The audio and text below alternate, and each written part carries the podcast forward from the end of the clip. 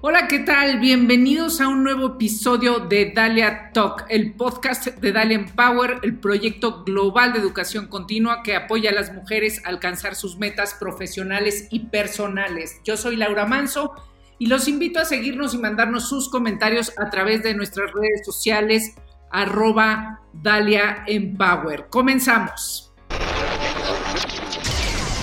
Dalia Talk es tu espacio, tu espacio de inspiración, de aprendizaje y descubrimiento. Queremos que te lleves una gran experiencia, aclares tus dudas, te diviertas y te prepares para lograr tus metas. Hola, ¿cómo están? Bienvenidos a un nuevo episodio de Dalia Talk. Em, hoy vamos a hablar de, del miedo, del miedo, em, del miedo y cómo transformarlo en acción. Y pues, pues si ustedes conocen a, nuestro invitado, es un tema, es un tema que él, que él eh, valientemente ha salido a hablar y que valientemente entonces ha aceptado esta entrevista, porque entonces lo vamos a llevar un poquito, a intentar llevar un poquito, más allá de lo que ha dicho, tiene una TED, Talk por ahí muy buena. Em, el oso traba, el oso traba es muy famoso por varias cosas, pero una de ellas es por, una de ellas, bueno, es, es un emprendedor, es, fundador de InstaFit, esta plataforma de, fitness y nutrición, pero también hace un podcast que, ha sonado mucho porque se dedica a entrevistar a puro crack. Es el nombre de su podcast, es precisamente ese, cracks. Em, bueno, pues Oso, bienvenido. Laura, qué privilegio estar aquí, ahora sí que invadiendo el terreno feminista o femenil más bien eh, de Dalia. Eh, un placer, de verdad. La verdad es que en Dalia pensamos que, en efecto, hay, en la comunidad hay muchas más mujeres que, hombres, pero siempre, eh, ¿no? Y, nos parece la mejor manera de hacerlo, la mejor manera de, llevar a cabo esta, esta revolución, esta revolución viva, ¿no? Sabina Berman la describe como la única revolución viva en el mundo pues es precisamente este, haciéndola con los hombres, ¿no? Y al final, pues en este discurso también del feminismo no es una cosa que beneficia solo a las mujeres, sino también, o sea, en general, a las sociedades y a las economías en general. O sea, entonces, eh, qué mejor que, entenderlo y verlo desde ese ángulo para, eh, pues, alcanzar lo que pues, las mujeres eh, queremos, ¿no? O sea, que es finalmente el, el respeto a los, a los derechos humanos. Y bueno, pues esta conversación, no son estos Dalia Talks, siempre comienzan con, con la pregunta de, cuéntanos en tu vida em, una anécdota, algún recuerdo, alguna experiencia con alguna mujer que te haya influenciado en tu carrera, en, en tu vida personal, en tu forma de ser y por qué. Mira, Laura, te voy a contar no son tres, no son una, son tres. Y voy a empezar con las dos obvias y no te voy a contar muchas historias porque creo que está sobreentendido la importancia o la relevancia que tienen estas dos. Una es mi mamá. Mi mamá eh, siempre fue muy trabajadora, eh, siempre estuvo a cargo de nosotros, siempre se preocupó por hacernos responsables y darnos las herramientas para, para liberar nuestro potencial. El segundo es mi esposa Lucila, que es la mamá de mis dos hijos, y yo creo que la decisión más importante, olvídate todas las demás que puedas tomar en tu vida, es con quién haces el compromiso de desarrollarte como pareja. Eh, si estás mal a nivel personal, y yo creo que esta es la persona que más influye en que también mal estás a nivel personal, todo lo demás cae como dominó. Pero la tercera es una persona que tú conoces muy bien y y mi historia con ella es muy chistosa. Es María Arisa, que ya ha tenido eh, como invitada en el podcast. Y a María la conozco desde que somos adolescentes eh, en la Ibero y de Valle de Bravo y demás. Y yo como misión tenía eh, ser banquero en Nueva York, ¿no? Y para ser banquero en Nueva York tenía que tener un, un, gran currículum y este currículum incluía tener una buena carrera, ser eh, presidente de la carrera, porque es estas actividades extracurriculares, después tener una buena maestría, un buen trabajo, etc. Y bueno, pues cuando llegó el momento de ir por esa presidencia de la carrera de ingeniería industrial en, en la Ibero, María era presidenta. Y bueno, pues para hacerte el cuento largo, corto, María era la mejor presidenta que había habido en la historia de la Ibero y era la consentida de todos los profesores y la consentida del director de la carrera y del, de todo mundo. ¿Por qué? No porque, ay, qué linda María, porque era una dura, una bala. Ella tiene, una motivación interna de hacer que las cosas sean mejores, de, tener impacto no solo en la gente a la que sirve, sino más allá de, los círculos en los que se involucra directamente a través de fundaciones, a través de eh, empoderamiento, de lecciones, de, herramientas, de eventos. Y entonces cuando yo llego con mis humildes... Eh, no sé, ambiciones de ser presidente, tal vez sin mucha claridad de por qué lo quería hacer, más bien mi claridad era currículum, era un mocoso medio irresponsable, claro que quería hacer algo bueno para la carrera, pero no sé, siento que yo tenía la vocación que tenía María. Bueno, pues entonces me quedan unos zapatos gigantescos por llenar. Y siempre para mí fue fue eso, ¿no? Fue sentirme en la sombra de María. Y la veo, digo, María es de mi edad y veo lo que ha logrado ella y no hay día que, no la admire y que no me motive eh, conociendo su historia, las historias que compartió en el podcast, eh, tanto profesionales, lo que ha logrado rompiendo techos de cristal por doquier, como personales, eh, pasando experiencias sumamente difíciles a, nivel personal. Digo, a mí María es de esas personas que me recuerdan que no está, que por más que puedas hacer las cosas, no necesariamente es razón suficiente para hacerlas, que las tienes que hacer por convicción, que las tienes que hacer por propósito, que las tienes que hacer con una misión clara y haciéndote responsable de lo que vas a hacer, que es algo que no hice cuando fui presidente de la carrera de ingeniería industrial en Libero, pero me llevé una gran lección al compararme con gente como María y de la que aprendo todos los días. Pero toda esta reflexión que me estás contando, te, te, te llegó en qué momento de la vida, o sea, en ese momento de, o sea, dices, bueno, es que yo no lo, yo no lo hice, lo ejercí como tal este aprendizaje eh, cuando entonces fui presidente. Pues llega después. tiempo. Sí, llega después. En ese momento cumplí el objetivo, este, organicé un buen torneo de dominó, una feria del libro, este, me puse hasta las chanclas el día que me de mi toma de posesión y choqué mi coche. Este, o sea, ese tipo de, inmadurez estoy hablándote, ¿no? Eh, en fin, afortunadamente no pasó a más. Eh, creo que, no, a ver, eh, mi planilla o mi sociedad de alumnos hizo un gran trabajo y trabajé afortunadamente con gente mucho más crack que yo, entre ellos Javier Ocuisen, eh, Carlos Schwartzman, que está en Discovery Americas, Mario Sicilia, que es el crack de cracks de los search funds en México, Juan Pablo Zorrilla, fundador de Resuelve, o sea, gente muy buena estaba eh, alrededor de mí, ¿no? Entonces, este, hicimos cosas muy buenas, pero sí me pongo a pensar y haciendo este análisis honesto de decir, oye, pues creo que pudiste haberlo hecho mejor y siempre pudiste haberlo hecho mejor. Sí, pero bueno, este, porque, porque eso genera algo de culpa, ¿no? O sea, siempre lo sí. mejor, sí, pero, pero, pero bueno, también el momento y eso. Eh, entiendo, y gracias por tratarme de hacer sentir mejor. No, a ver, no, no me arrepiento, pero eh, sería, sería egoísta y sería ególatra y sería hasta estúpido no reconocer la lección. Creo que nada más siendo realistas de qué pasó, no lo puedo cambiar, pero puedo aprender de eso y puedo actuar de una manera diferente la próxima vez que tenga una posición similar. Exactamente, sí, exactamente. Eh, o sea, mira, yo creo que mm, el, el tema de hoy lo quise tocar contigo porque, porque justo en esta, a ver, vamos, vamos, a, vamos a invitar a los hombres a la comunidad de Dalia. ¿Por qué? Porque los hombres son parte del mundo y, este, y, eso, insisto, esta, esta revolución que se lleve a cabo con los hombres, junto con, junto con los hombres. Eh, y por más que el movimiento feminista esté, este, tenga puntos muy delicados y digan, este, no sé, o sea, es, demasiado complejo y, pero, pero bueno, eh, la puerta está abierta porque además tenemos mucho que aprender de los hombres. Hace, yo, yo tengo una columna en el Universal y publiqué hace un tiempo un texto sobre las mujeres y nuestro miedo a ser.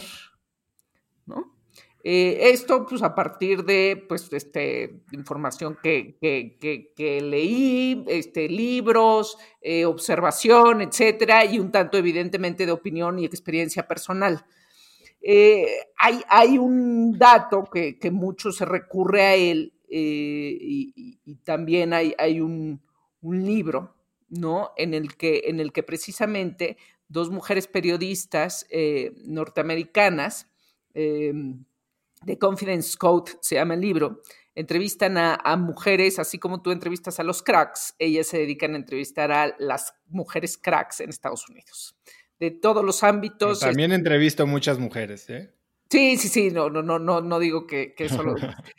Pero ellas se dedican a entrevistar mujeres y terminan haciendo un análisis junto con un eh, psicólogo, ¿no? Eh, acerca de, la confianza en nosotras mismas, que, la, confianza que nos hace falta, ¿no? Y, y, la ponen frente, la comparan precisamente con la de los hombres, pues que los hombres tienen mucha más confianza en sí mismos, ¿no? Y entonces pues, dicen, pues si a las mujeres, si a las cracks, este, gringas poderosas de Estados Unidos les hace falta confianza, no sé qué podemos esperar, las, el resto de nosotras las mortales, eh, ¿no?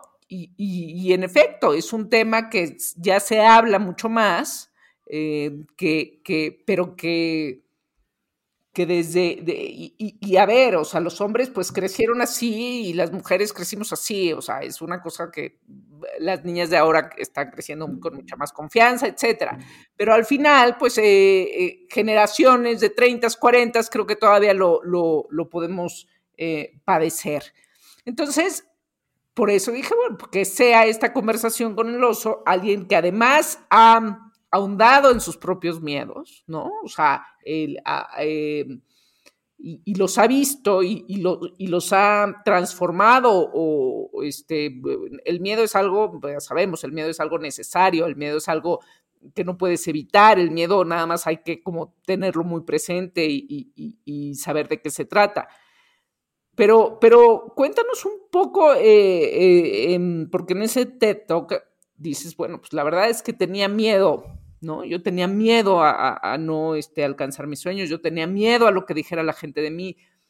Pero, ¿cómo fue ese análisis? O sea, este, ¿cómo, cómo llegaste a, darte en efecto cuenta de él a partir de una pregunta que te hace precisamente tu esposa? Pero este, pues ojalá fuera así de fácil, ¿no? Exacto, ojalá y fuera así de fácil. Y creo que este, estos, estas grandes transformaciones, ¿no? Eh, que ves en la gente o hasta los éxitos empresariales que parecen hechos de la noche a la mañana, son éxitos empresariales que llevan 10 años cocinándose. Y claramente hay un momento en el que, voy a usar un, un término medio, medio que tal vez no vaya aquí, pero es tocar fondo, ¿no? ¿Cuál es este momento en el que tu dolor es suficientemente importante como para que le hagas caso? Porque nos aguantamos el dolor, más vale malo por conocido, este, pues medio me funciona, no es lo mejor que quisiera, pero pues, aquí estoy bien, para evitar un dolor tal vez momentáneo, pero más fuerte. Y cuando llega el momento en el que sí dices, toco fondo. Para algunos es vivir debajo de un puente, para otros es que tu esposa se vaya de tu casa o que mínimo te diga por qué odias tu vida, ¿no? Eh, y creo que cuando llegan esos momentos, entonces lo que sucede es que te obligas a tomar responsabilidad de la realidad que estás viviendo. Eh, somos muy buenos porque aparte nos hace sentir más tranquilos de justificar eh, nuestras realidades, ¿no? El peje, la economía, el coronavirus, eh, soy mexicano, soy mujer, eh, no nací en los tiempos de antes, no tengo esta educación, mis papás no son ricos. Hay, hay la, excusa que quieras para justificar la situación que estás viviendo. Pero cuando llega un momento en el que te volteas y dices, bueno, ahora a quién le echo la culpa? Porque pues esta realidad que estoy viviendo la construí yo y te obligas a, como dice Michael Jackson, look at the man in the mirror, Entonces empiezas a hacer las preguntas, ¿no? O sea, creo que para mejorar cualquier relación humana y eso, el mundo está hecho de relaciones humanas, o sea, tu profesión, tu empresa, tu familia, tus amigos, tu pareja, todos son relaciones humanas. Quieres mejorar tus relaciones humanas, tienes que empezar a, a mejorar la relación que tienes contigo mismo. Y eso solo se hace aceptando quién eres y no quién quieres ser y quién estás tratando de pretender ser, ¿sabes? Eh, y eso creo que fue lo que, lo que yo viví. Eh, fueron momentos de hacerme las preguntas eh, duras, ¿no? Y, y, de tomar decisiones. Oye, tal vez tengo que dejar de perseguir este tipo de cosas porque no las quiero.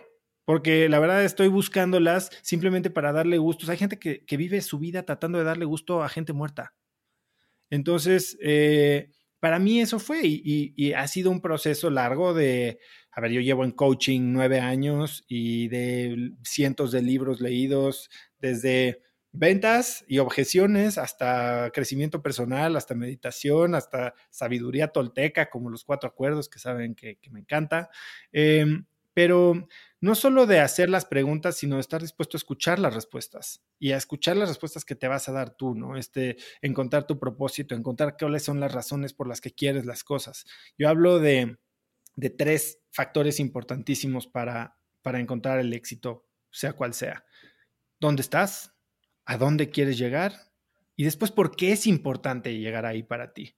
Porque hay veces que queremos, decimos, ok, ¿dónde estoy? Y nos hacemos, nos engañamos y es parte de los sesgos cognitivos eh, que, que, hablo en mi TED Talk, ¿no? El sesgo de transmisión autopotenciadora, donde nos echamos porras nosotros solos para, para tratarnos de engañar a nosotros mismos de que no estamos tan mal, como que nos anclamos de, ciertos, eh, de ciertas métricas que como que si la vemos desde ese ángulo, eh, pues aguanto, ¿no? Como que no, no estoy tan mal cuando te das cuenta que las cosas importantes no están ahí, no tiene sustento. Y, y luego estamos tratando de llegar a objetivos en los que, que están básicamente eh, definidos por, personas externas o por una validación externa, llámese de un inversionista, de un novio que no nos peló, este, de, nuestros papás que querían que fuéramos X, Y o Z. Y entonces cuando tienes, es como GPS, ¿no? Tienes idea clara de en dónde estás, es decir, quién eres hoy, idea clara de a dónde quieres ir, es decir, en quién te quieres convertir, no, quiere, no qué quieres tener, no en qué quieres trabajar, no con quién te quieres casar, en quién te quieres convertir. Pero después lo alimentas con un ¿por qué? O sea, ¿por qué es importante para mí llegar ahí? Entonces todas las preguntas se empiezan a responder mucho más claramente. El tema es que nos la pasamos respondiendo con mentiras, mentiras hacia nosotros mismos, ¿no? Eh, o sea, ¿por qué quieres llegar ahí? Ah, pues porque quiero ser X, Y, Z. Pero la realidad es que eso es tratar de encajar en cajas que nunca elegiste, ¿no? Eh, pero, nos da miedo. sí, perdón, quiero ir un poquito más atrás. O sea, Vamos. ¿cómo te cayó el 20 de ese miedo? Pues la verdad es que te das cuenta de, de estas, a ver, casos muy prácticos, ¿no? O sea, a ver, yo, yo te dije que quería ser banquero en Nueva York y cuando llegué después de 10 años, eh, a todo lo que creía me, era totalmente miserable, ¿no? Y entonces, ¿qué pasa si pierdo esto que no tengo? La pregunta es, ¿qué pierdo cuando pierdo lo que tengo? Pero una pregunta todavía más profunda es, ¿qué, qué gano cuando pierdo esto? Entonces, cuando te empiezas a dar cuenta que hay veces que que si pierdes algo podrías estar ganando, o la pregunta inversa de, oye, ¿por qué estoy teniendo estos comportamientos negativos ¿por qué, o, destructivos? ¿Por qué estoy persiguiendo estas cosas que me hacen sufrir tanto? Y, te das cuenta que estás tratando de satisfacer alguna necesidad que podrías satisfacer de otra manera menos dañina, entonces puedes empezar a construir, ¿no? Em, para mí, por ejemplo, volverme emprendedor, dije, ahora voy a ser emprendedor y voy a ser lo mejor que se pueda hacer de emprendedor ¿Cómo defines qué es un buen emprendedor? Pues haces lana, vendes una empresa, tienes inversionistas fancies, sales en las revistas, ganas premios, ok. Y luego, y luego, porque lo logras y después, ok, ya lograste todo eso, pero no lo lograste como lo logró el de junto. Y entonces sigue, empiezas este juego de la comparación, porque nunca es suficiente y siempre va a haber alguien mejor que tú. Y si eres alguien ambicioso, siempre te vas a estar comparando con alguien mejor que tú, porque los que están peor, ah, no, esos no me importan. Entonces, automáticamente eres el último en la lista pero porque sigue habiendo un miedo dentro o porque es una tendencia a compararnos, bueno, o la propia tendencia a compararnos es un miedo. Te, voy a decir cuál es el miedo principal que tiene la gente. El miedo al rechazo, el miedo a no ser querido. sea, nos da pavor. Hay veces que dejamos de hacer las cosas por evitarnos un no, por evitarnos un... Es más, ¿por, qué no creciste tu empresa más? Bueno, porque no, eh, te inventas una, una, una no sé, un, pretexto de por qué no quieres tener eso para evitar intentarlo y no lograrlo. Y eso automáticamente nos pone frenos a nosotros mismos. Y al mismo tiempo empiezas a buscar ciertas otras cosas tratando de que esta gente a la que admiras o que define los parámetros del éxito te den su bendición o te favorezcan con un muy bien oso. Cuando la realidad es que nunca vas a controlar eso. Porque igual y despertó de malas, porque igual y su esposa le dijo que porque odiaba su vida y ese día odia todo y no lo controlas, entonces nada de lo que hagas va a ser suficiente. En cambio, cuando te centras en quién eres tú, en quién te quieres convertir y por qué es importante y empiezas a actuar con coherencia, empiezas no solo a disfrutar más el camino, sino a tener más impacto, a lograr más cosas. Me preguntan mucho qué es el éxito para mí. El éxito para mí es saber a dónde quieres llegar y disfrutar cada segundo que pasas intentándolo. No llegar. Intentar llegar. Claro. El miedo al rechazo es, en efecto, es, ya sabemos, sabemos y, ya hasta no sabemos la respuesta de, ay, claro que, claro que no me importa lo que diga la gente, o sea, por supuesto, ya entonces ya aprendimos a responder que no nos importa, pero en realidad es mucho más complejo que eso. Es que en realidad sí nos importa, ¿no? No me importa que, me, que, diga el vecino, pues el vecino ni, lo veo una vez al año. Me importa lo que diga mi familia, me importa lo que diga este, mi pareja, me importa lo que digan mis hijos. ¿Y te importa lo que diga el hater de Instagram? Y al final también te importa eso. O sea, porque, porque, porque entonces también estamos tan frágiles, ya entonces en el límite, si no conseguí este 300 likes y, fueron menos, este, siempre, siempre uno quiere más like. Pero al final, eh, más allá de, contestar simplemente el claro que no me importa, eh, e ir a, por supuesto que me importa, ¿no? Eh, ¿qué, hacer con eso porque no lo puedo controlar? Es que, es que ahí ya, por ejemplo, estás cediendo el control. O sea, no lo puedo controlar. Te preguntaría, ¿por qué no lo puedes controlar? Esas son el tipo de preguntas que... No, lo puedo controlar lo, que, lo que los demás piensen. Ah, ok. Sí, sí puedes. Hay dos cosas que controlas tú, tus pensamientos y tus acciones oye, que prendo un switch y ya me controlo totalmente y soy totalmente zen, iluminado y ya no reacciono con nada y claro que no pasa. O sea, es un trabajo de muchos años. Pero mientras tengas la conciencia, entonces puedes entonces tratar de, de, de, de, controlar un poquito más o de pensar, de tomarte esos dos segundos antes de responder y de ver las cosas de una manera un poquito más objetivas. O sea, cuando asumes que no puedes controlarlo y ya, esa es la regla sobre la que vives, entonces no hay mucho más que puedas hacer. Y lo más importante es este proceso de cuestionarte todas las reglas que consideras escritas en piedra sobre las que has construido una vida, ¿no? ¿Cómo tratas a cierta persona, alguien con lana? No, pues es que seguramente es infeliz porque trabaja demasiado y tal vez es un tranza. ¿Por? Ya automáticamente ya construiste a través de estos modelos mentales una reacción predispuesta que te va a limitar. Porque entonces para justificar que tú no tienes lana, porque tú dices que eh, entonces tú sí eres bueno y tú trabajas bien y, solo tienen lana la gente que hace las cosas chuecas, pues entonces empiezas a, limitarte de cosas que te podrían hacer lana haciendo las cosas bien y, y haciendo las cosas derechas. Entonces a lo que voy es, cuando te topas con estos momentos en los que tú solito te, empiezas a limitar y dices, no puedo controlar ciertas cosas, ese es el momento clave en el que te tienes que hacer la pregunta básica de ¿por qué? ¿Por qué creo esto? ¿Quién me lo dijo? ¿Dónde hay eh, pruebas irrefutables, físicas o históricas de que esto sobre lo que yo estoy operando es real? Y, y la realidad, Laura, es que puede sonar como que no te estoy dando sustancia, pero es que la sustancia es pregúntate por qué. O sea, el conocimiento es interno. Nadie te va a llegar con la eh, perla de sabiduría mágica de, Laura, así te quitas el miedo, tómate esto y ya, nunca más, ¿no? E, es interno y es, es individual el aprendizaje, ¿no? Cada, cada quien Totalmente. Este, en el momento que podamos y como, como podamos, esa es, esa es la verdad. ¿Qué has aprendido precisamente, precisamente del miedo? de todos los cracks que entrevistas? Que todos tienen miedo. Que todos tienen miedo.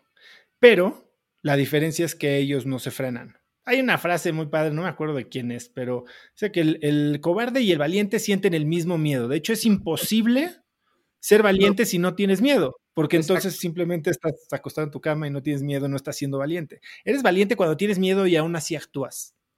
Entonces yo lo que veo en los cracks es que tienen miedo, obviamente son muy inteligentes en cómo piensan sobre el riesgo, no toman riesgos estúpidos ni, ni desbocados. Mucha gente cree que los emprendedores son kamikazes, ¿no? Y yo creo que los mejores emprendedores son muy calculadores y mitigan el riesgo de la mejor manera que pueden, rodeándose con equipos buenos, con buenos inversionistas, haciendo buenos análisis de mercado. Y bueno, sí, muchos tienen este, como decía eh, Laura González hace un par de semanas, ¿no? Tienen esta, esta intuición, ¿no? Pero después van y buscan una lógica de por qué esta intuición podría hacer sentido. Entonces yo creo que la gente tiene miedo. Todos tenemos miedo. No seríamos humanos si no tuviéramos miedo. Sin duda. ¿Y tú ves alguna diferencia entre a qué le tienen miedo los hombres y las mujeres? O la verdad es que se mezclan, este, ¿no? El, miedo no diferencia.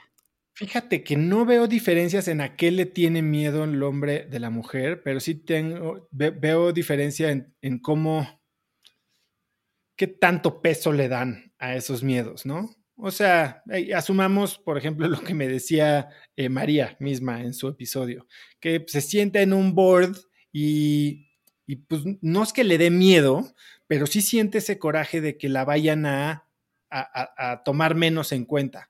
Cuando un hombre podría reaccionar tal vez de una manera más agresiva. Bueno, María ha tomado esas posiciones de decir, oye, aquí la que manda soy yo y me hablas a mí, no te diriges a la persona que está sentada junto a mí, ¿no? Eh, creo que el hombre es más eh, propenso a, tomar ese control y a, reaccionar o tratar de, recuperar eh, o de vencer ese miedo. El miedo lo sienten los dos. No digo que las mujeres sean más cobardes, pero tal vez no hay como tantas pruebas de que, que les den la confianza para así hacer, para así tomar acción, ¿entiendes? Claro, porque, porque, a ver, ahora que tenemos conscientes las mujeres de que voy a entrar a una sala llena de hombres, eh, me van a pendejear. Exacto, me van a barrer, me van a... Me van a barrer, me van, o sea, me van a pedir, este, eh, como le pasó a una presidenta de, de, de, una petrolera en México, le pidieron el café, ¿no? O sea, ¿Sí? ajá, o sea, señorita, me sirve un café y ¿qué hizo ella? Servirle el café y entonces luego empezó la junta. Dice, bueno, buenas tardes, se presentó y claro que el tipo, este, avergonzado, eh, pero, pero en efecto, o sea, es, eso pasa, o sea, ni siquiera eh, había una mala intención, lo que sí había una tremenda este, ceguera, de ¿no? Costumbre eh, de que así ha sido y no, no va a venir este, una mujer presidenta de la petrolera entonces, eh, eh, el, miedo existe y lo que también creo eh, que, es parte de mi intención al entrevistarte es, y entonces, si llego a la sala de juntas, este, soy hombre o soy mujer, tengo miedo porque pues, me van a atacar, porque la gente ataca, porque la gente cuestiona y eh, es el entre, entre el debate y el cuestionamiento y la confrontación, al final, este, pues son negocios, ¿no? Eh, ¿qué, ¿qué, hace una mujer? O sea, ¿qué hace una mujer? Pues a veces pues, nos hacemos para atrás ¿O qué hacen los hombres? Probablemente los hombres dicen, pues ahora le contesto, y probablemente ni siquiera tenga la mejor respuesta, probablemente la mujer tenga una mejor respuesta. Pero, es que ahí te va. Es que yo eso creo que es, yo, yo ahorita no te puedo decir qué puede hacer una mujer o qué puede hacer un hombre. Yo no distingo. A ver, mi equipo en Instafit, por ejemplo, es 70% mujeres. Todos menos uno de los siete que somos en el equipo directivo eh, son mujeres. Entonces, sea, para mí es muy natural trabajar con mujeres y pedirles que tomen eh, una posición de poder, de liderazgo y demás. Ahora, yo creo que para cualquier persona que siente miedo, lo que hay que hacer es enfocarse en, en el resultado que queremos obtener y en las razones por las que nosotros creemos que lo podemos lograr. Todo viene de, autoconfianza, ¿no? Eh, estaba leyendo hace poco un libro sobre ventas que decía que no importa lo que vayas a pedir, pídelo con confianza. en la forma en que preguntas, si preguntas así con tu vocecita así de entrada ya te van a, te van a, hacer un lado porque te ven dudar. O sea, es como un, eh, un venado al que le falta una pata y lo ves caminando. Hace poco veía un video en Instagram, un venado que le faltan una pata, pero que creo que toda la espalda.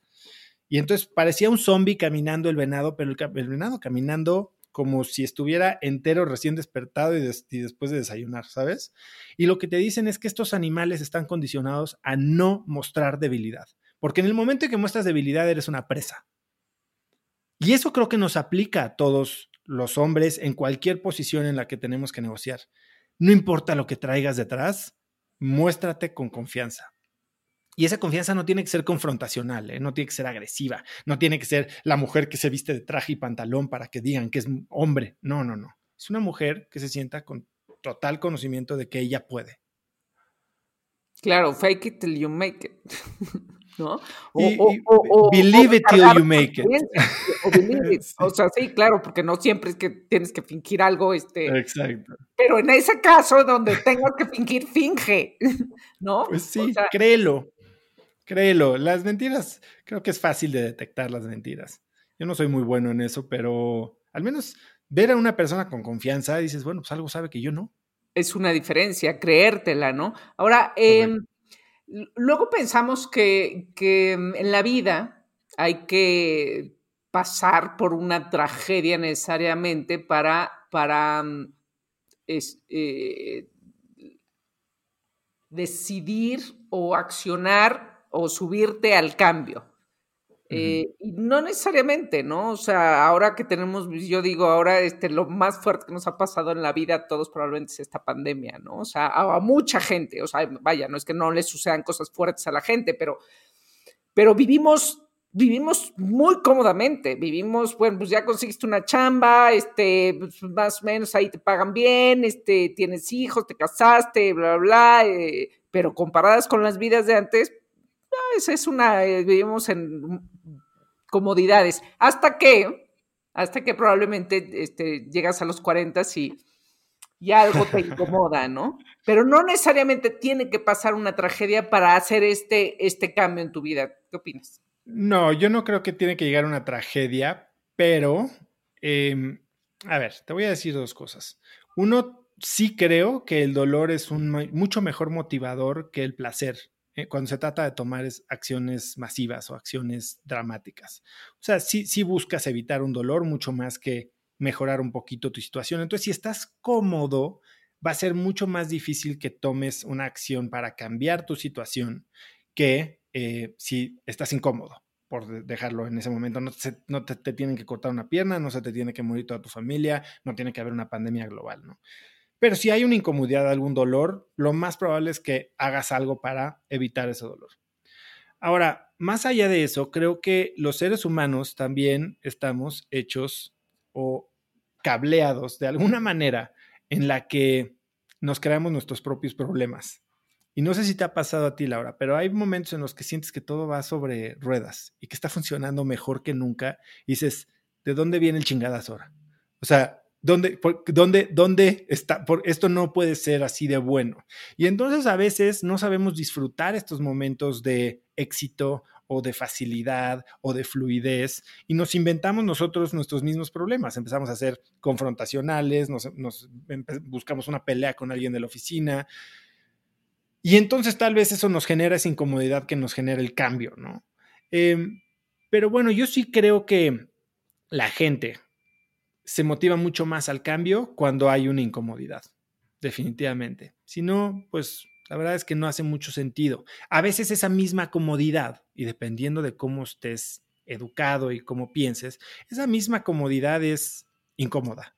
Muy bien, Oso. Y bueno, para finalizar, te tengo tres, tres preguntas que, que, van a inaugurar una sección. Que van a inaugurar una sección eh, precisamente eh, preguntas que tienen que ver con, el feminismo. Siendo honestos, ¿qué temen perder los hombres ante el empoderamiento femenino? O, si tú nos quieres decir, ¿qué temes o has temido perder tú en, estos últimos años en, la que inevitablemente es una conversación que ahí está?